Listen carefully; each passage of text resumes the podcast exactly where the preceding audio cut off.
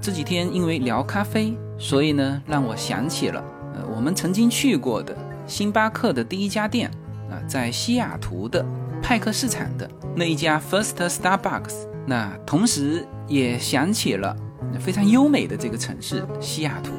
西雅图和旧金山或者洛杉矶最大的一个不同，就是它的空气似乎永远都带着那种湿润的感觉。而在西雅图拍出来的风景，呃，也永远是这样的。我们西雅图去过多次了，但是第一次去呢是在二零一二年。西雅图留给我的印象，除了这第一家的 Starbucks 之外，印象最深刻的就是这个山花烂漫的雷尼尔山，啊，以及啊，留给我尖峰记忆的就是在雷尼尔山上面这个白酒配肉蟹。那这个肉蟹是在山下面的农夫市场买的，呃，这是二零一二年时候的我和叶子哈。那么我们第一次去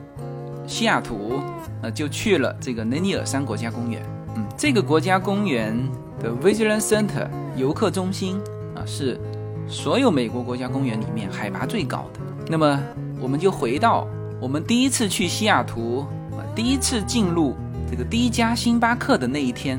的场景吧。这个地方是我们在西雅图住的酒店，那这是位于国会山的呃一家民宿，那这家民宿在我印象当中也是极为之好的。我们当时和这家屋子的主人啊住在一起，早餐的时候我们还遇到了一对来自英国的夫妇啊。后来呢，我们在派克市场的。第一家星巴克还遇到了他。我们先是来到了这个位置，那我们以为这个地方是星巴克的第一家店，因为它外面挂着星巴克的老店的标识，以及写着一九七一。那这是一家很大的店，也很有风格，非常多的游客在那边享受星巴克的咖啡。那之后呢，我们就拐到派克市场去了。西雅图的派克市场也是极为出名的，那，在这里有很棒的餐厅，啊，也有鲜花超市，啊，各类的这个生鲜啊，以及农夫市场的产品，呃，叶子是非常喜欢西雅图的这个派克市场里面的花的。然后我们在派克市场还在餐厅用了一份午餐，这张照片里面呢，坐在叶子后面的，那叶子说非常像汤姆克鲁斯。用餐之后呢，我们拐了一个街区。突然间发现，哎，在我们面前的这家店才是星巴克的第一家店，因为这家店里面写的非常清楚，First Starbucks Store，而且在这家店里面啊，可以买到这个最早的就是一九七一年时候的这个棕色的标的纪念品，那只有这家店能卖这个纪念品，所以这家店啊才是派克市场上的。那第一家星巴克店，现在我们看到的更多的是绿色的星巴克的标。那实际上星巴克的标已经更换过多次，但是棕色的标是只有一九七一年的，而且只有现在的这第一家店能用。之后，星巴克经历了一九八七年的一次换标，一九九二年的一次换标，那以及最后二零一一年我们看到的。呃，现在的这个星巴克标，其实我们如果去思考，星巴克的这个咖啡和这个双尾鱼的这个海妖到底有什么联系？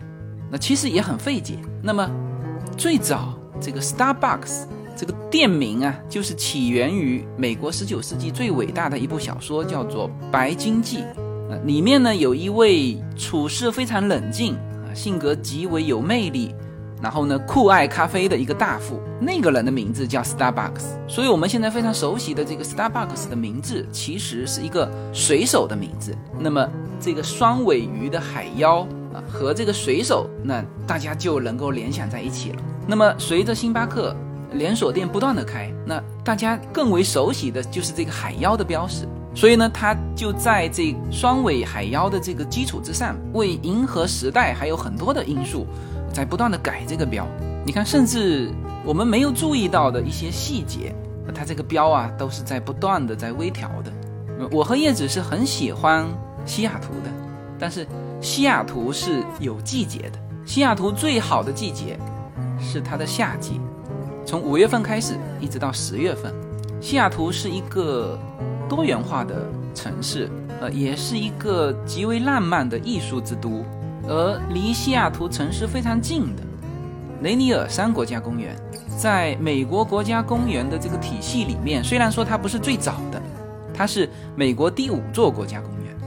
但是呢，它的这个雷尼尔山的标志是现在美国国家公园的标志。呃，雷尼尔山是非常美的，旁边冰川融水的湖也是非常棒的。呃，对于摄影爱好者来说，它的这个光影以及它的漫反射都能够出非常棒的照片。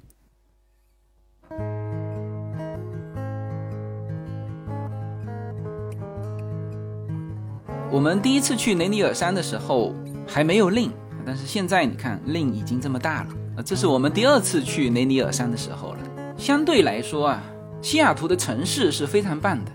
但是我和叶子呢，同时也很喜欢西雅图的自然风光。那特别是在雷尼尔山旁边有一个索道，上去之后就来到了这个地方。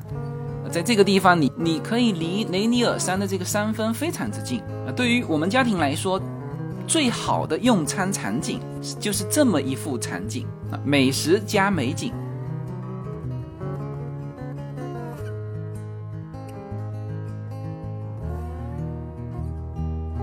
好，星巴克的第一家店以及他所在的城市西雅图，没有去过的朋友是极为推荐大家去的啊！记住这个季节。五月份到十月份之间，那么下期给大家带来全球最大的一家星巴克以及它的所在地芝加哥。好，谢谢大家。